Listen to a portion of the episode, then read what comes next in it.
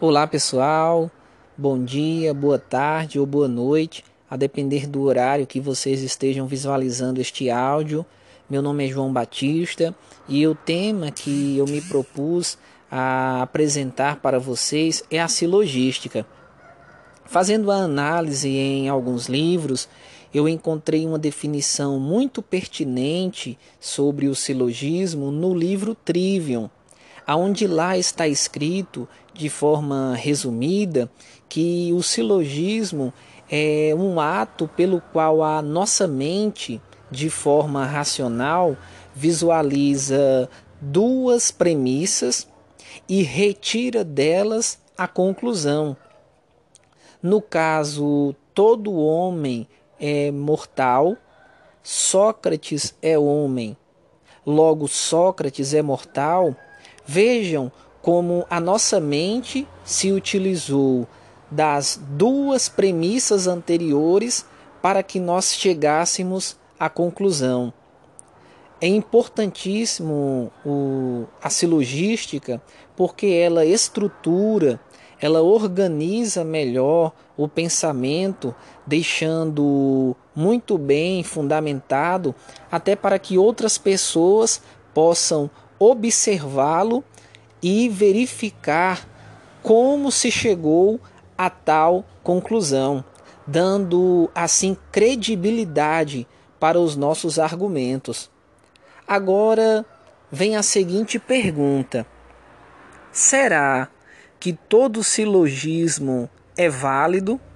Será que todo conjunto de duas premissas, é, levando-se ali à conclusão, será que todos serão válidos? E eu respondo categoricamente a vocês que não. Isso porque existem algumas regras que nos mostram se o silogismo é válido ou não. E o que será que torna ele válido? Eu vou apresentar aqui para vocês seis motivos que tornam um silogismo válido. E caso eu esqueça de alguns, eu quero que vocês coloquem aí nos comentários ah, para que nós possamos juntos aprendermos acerca da validade dos argumentos. A primeira regra a ser observada para a validade do argumento é que ele contenha somente três termos, que é o termo maior, o termo médio e o termo menor. A segunda regra é que o termo médio deve aparecer uma vez nas premissas. A terceira regra é que nenhum termo pode estar na conclusão se não estiver nas premissas. A quarta regra é que não pode haver duas premissas negativas. Haja vista nada concluir-se daí. A quinta regra é que premissa negativa terá que ter necessariamente uma conclusão negativa. E a sexta e última regra que eu analisei é que premissas universais não podem ter conclusão particular. A partir dessas regras que foram aqui expostas, nós podemos nos prevenir contra falácias argumentativas e ideias mal estruturadas. Agora vejam, qual é a função do silogismo? Qual o seu objetivo? Qual a sua utilidade? Eu gostaria de deixar aqui uma observação acerca da sua função. É, às vezes as pessoas comuns elas têm uma premissa já muito bem concretizada em sua mente e ao se depararem com uma segunda premissa, elas têm uma conclusão totalmente nova e reveladora para elas. É, eu vou dar aqui o um exemplo a vocês, novamente citando o Trivium, acerca de uma questão. Vamos dizer que alguém é, saiba que um pássaro não é um mamífero. Um pássaro não é um mamífero. E aí ela escuta de alguém que o morcego é um mamífero. O morcego é um mamífero. Qual a conclusão que essa pessoa ela vai ter? Ela vai ter a seguinte conclusão: o morcego não é um pássaro. Ou seja, o silogismo que ela fez em sua mente levou a um avanço no conhecimento. Então vejam que há utilidade para o silogismo. Ele não é apenas algo acadêmico, mas ele pode ser levado para a vida prática. Olá pessoal, bom dia, boa tarde ou boa noite, a depender do horário que vocês estejam visualizando este áudio. Meu nome é João Batista e eu vou apresentar para vocês o resumo do quarto capítulo do livro O Mestre Ignorante de Jacques Rancière. Ele se chama A Sociedade do Desprezo e eu vou passar para vocês é, o entendimento que eu tive nas minhas leituras. Já no início do capítulo, nós vamos ver a repulsa, a antipatia, a aversão que os mestres daquela época tinham a respeito da pedagogia de Joseph Jacodot. É porque é, e a, o método pedagógico dele tinha como um pressuposto é, que todos os homens são iguais intelectualmente. E o que nos leva a, a aprendermos seria a nossa vontade, a nossa disposição, a nossa saída da inércia e da preguiça para avançarmos no nosso crescimento. Isto era revolucionário até para aqueles que haviam participado da Revolução de 1789 na França, pois eles tinham como base, como fundamento pedagógico, já a desigualdade. Os homens são desiguais e a educação terá o papel de igualar esses homens. Então vejam como é, Jacodot ele foi revolucionário.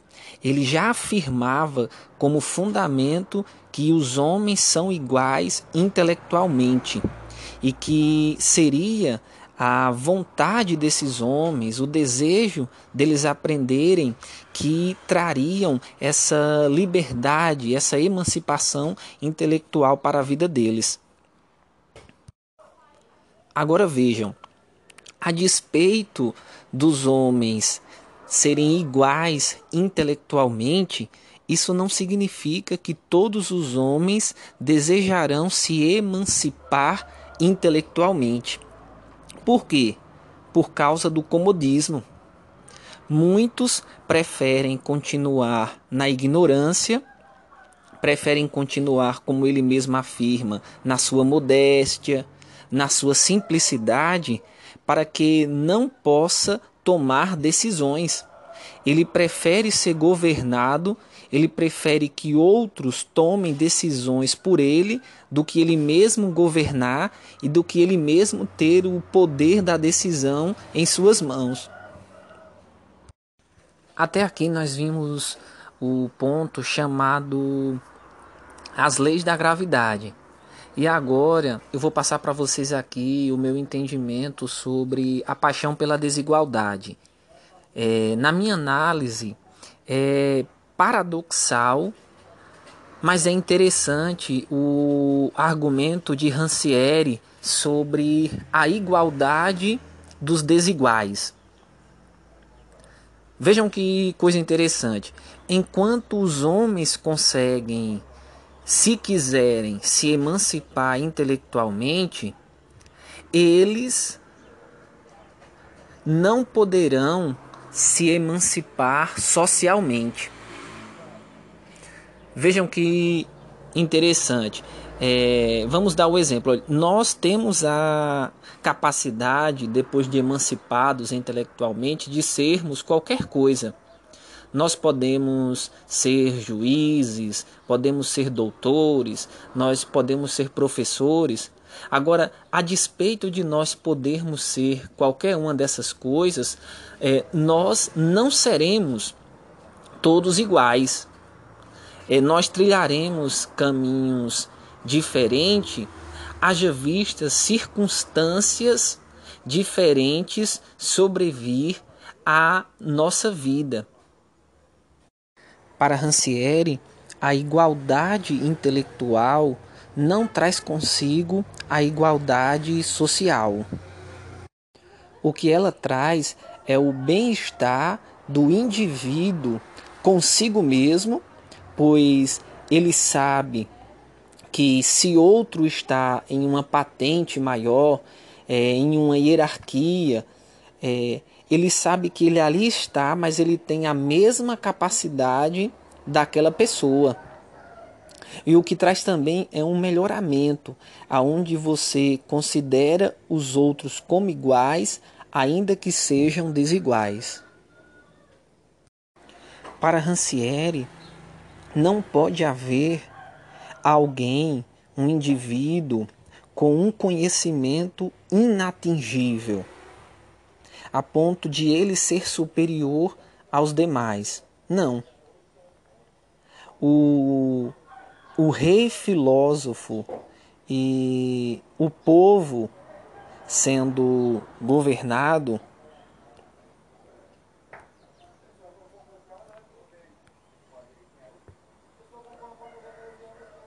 é apenas uma é apenas uma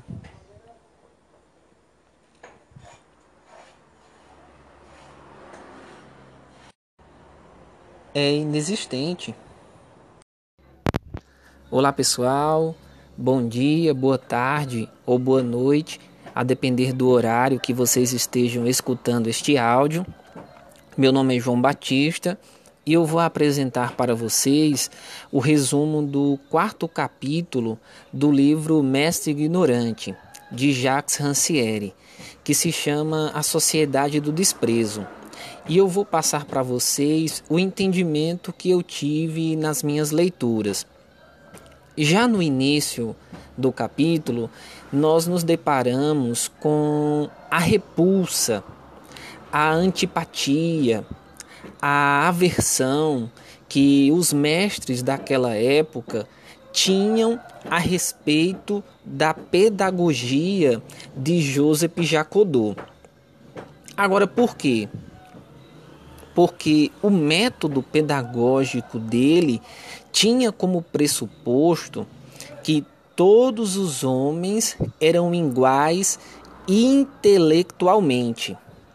Eles eram iguais intelectualmente e o que levava esses homens a aprenderem seria a sua vontade, a sua disposição, a sua saída da inércia e da preguiça para avançar no conhecimento. Isto era revolucionário até para aqueles que tinham participado da Revolução Francesa em 1789, pois os rebeldes que chegaram ao poder tinham como base como fundamento a desigualdade. A base deles era a desigualdade. Os homens são desiguais e a educação teria o papel de igualar estes homens. Então vejam como Jacodô foi revolucionário. Ele já afirmava como fundamento o oposto, que os homens são iguais intelectualmente e que seria a vontade destes homens, o desejo deles aprenderem, que traria esta liberdade, esta emancipação intelectual para a vida deles. Agora, vejam, a despeito dos homens serem iguais intelectualmente, isto não significa que todos os homens desejarão se emancipar intelectualmente. Por quê? Por causa do comodismo. Muitos preferem continuar na ignorância, na modéstia, na sua simplicidade, para que não possam tomar decisões. Eles preferem ser governados, eles preferem que outros homens tomem as suas decisões do que ele mesmo governar e ter o poder de decidir em suas mãos. Até aqui, gente, eu espero ter facilitado para vocês esta compreensão. Mas vejam que coisa paradoxal e interessante nós vemos nesse capítulo 4, que é a igualdade dos desiguais. A igualdade dos desiguais. Enquanto os homens conseguem, se quiserem, se emancipar intelectualmente, eles não poderão se emancipar socialmente. O que é que eu quero dizer com isso? Vamos dar um exemplo? É, todos nós temos a capacidade, depois de emancipados, de nós sermos qualquer coisa, de nós adotarmos qualquer profissão, juiz, médico, engenheiro, mas a despeito de nós sermos e adentrarmos a qualquer uma destas profissões, seremos todos juízes, seremos todos médicos, seremos todos engenheiros? A resposta é categórica: não. Mas agora por quê? Nós trilharemos caminhos diferentes devido a circunstâncias diferentes que advêm sobre as nossas vidas. Para Rancière, pessoal, a igualdade intelectual não traz consigo a igualdade social. Existem papéis diferentes nas sociedades e eles continuarão assim sendo importantíssima a diferença. Agora, o que a igualdade intelectual ela traz é o melhoramento e o bem-estar do indivíduo. O melhoramento e o bem-estar do indivíduo, pois ele sabe que se outro está em uma maior patente, hierarquicamente falando, como no caso de um governador, ele tem a consciência que aquele governador que ali está, ele tem a mesma capacidade para ocupar aquele cargo. Ele tem a mesma intelectualidade, pois eles são iguais na sua razão. Eles são iguais. Então vejam que coisa fantástica. Para Rancière, não pode haver um indivíduo com um conhecimento inatingível, a ponto dele ser superior aos demais. Não, de forma nenhuma. A sociedade, com sua estrutura, são apenas possibilidades que os indivíduos promovem com suas ações ou então com sua inércia. A sociedade ela é moldada com a vontade daqueles que foram emancipados intelectualmente. E ela também é moldada com a inércia e com a preguiça daqueles que continuam com as mãos atadas. Eu espero ter ajudado vocês na compreensão deste capítulo.